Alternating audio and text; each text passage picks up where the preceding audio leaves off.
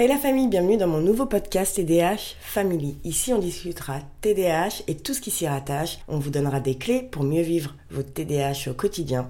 Nous aurons des témoignages, des partages d'expériences et nous recevrons aussi des invités qualifiés qui pourront répondre à toutes vos questions. Vous pouvez retrouver le podcast sur YouTube et aussi sur toutes les plateformes d'écoute de podcast. J'espère que vous êtes bien installés pour ce premier podcast de TDAH Famille. J'ai un TDAH et je fais quoi maintenant? Qu'est-ce que je fais de cette information? Comment je reprends les rênes de ma vie? Comment je navigue dans ce chaos? Comment je pallie à toutes les difficultés que ce trouble neurodéveloppemental a créées dans ma vie?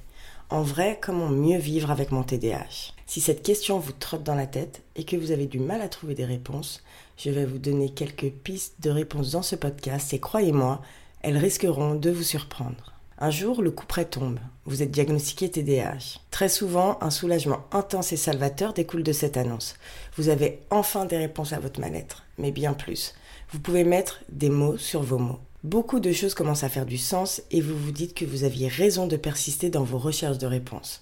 Surtout que très souvent, avant d'en arriver là, vous avez trouvé des milliers d'excuses à votre TDAH. Vous vous êtes dit à des milliers de reprises que c'était juste une question d'organisation, que vous étiez certainement fatigué avec le travail, la vie de famille, les enfants, et vous êtes même dit que vous devriez faire preuve de plus de gratitude car c'est vrai, il y a pire dans la vie. Vous êtes comparé aux autres, ceux et celles qui arrivent à avoir mille vies en une journée, alors que pour vous survivre, oui, juste survivre, des fois, était l'ultime objectif. Et il ne faut pas oublier d'ajouter à cela les milliers de remarques faites à votre rencontre, et ce depuis votre tendre enfance.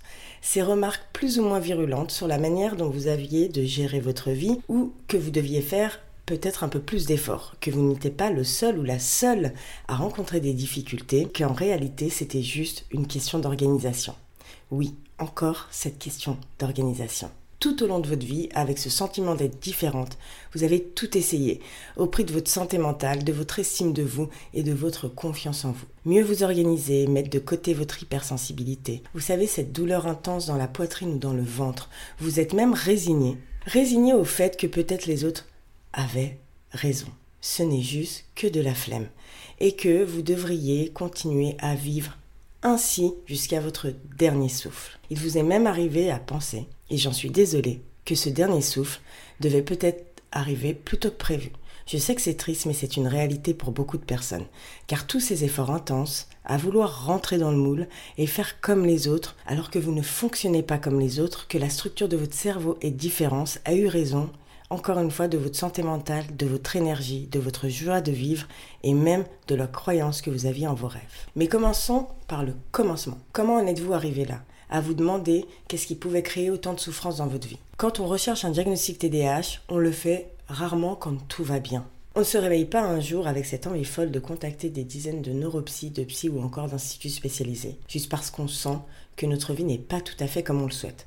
On ne recherche pas un diagnostic car on sent que quelque chose ne va pas comme on le veut. Ce n'est pas une lubie ou un caprice pour atteindre le bonheur absolu. Quand on recherche un diagnostic à l'âge adulte, très souvent, plusieurs sphères de notre vie est handicapée, chaotique, complètement what the fuck. Et ça, c'est dans le meilleur des mondes, car malheureusement, Trop souvent, le diagnostic TDAH se fait quand le mal est déjà fait. Le plus triste, c'est quand c'est le diagnostic qui vous trouve, car à l'âge adulte, quand les diagnostics tombent, souvent ils sont découverts lors d'une addiction, d'une dépression, de troubles anxieux, de burn-out violent. Le handicap invisible, dans un monde où notre attention est demandée de toutes parts, est une vraie plaie, car on vous l'a certainement dit, tout le monde est un peu TDAH. Alors on fait quoi de ce diagnostic? En général, on repart avec des petits documents qui nous expliquent comment fonctionnent les fonctions exécutives et on nous dit de mettre en place des stratégies, les fameuses stratégies. Il faut mettre des rappels, acheter un agenda. Quelque temps après, on a une ordonnance pour une médication. Ces choses-là arrivent souvent comme le Graal et on se dit qu'enfin tout va rentrer dans l'ordre.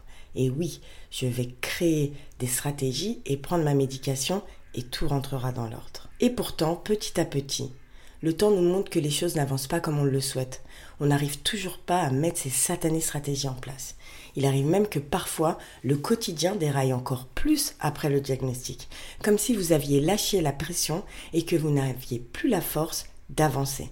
Tout ça peut être accentué si vous rencontrez en plus de ça des difficultés avec la médication, les effets secondaires ou tout simplement le fait que la médication n'a pas d'effet sur vous.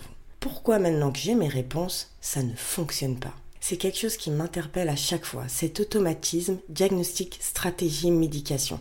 Comme une formule magique, une potion. Mais pourquoi en réalité? Pourquoi toujours le même processus? La chose à accepter le plus rapidement possible, c'est que notre cerveau est différent. Et que si nos stratégies visent fonctionner comme les personnes qui n'ont pas de TDAH, c'est voué à l'échec. Et pourtant, les stratégies doivent servir à ça.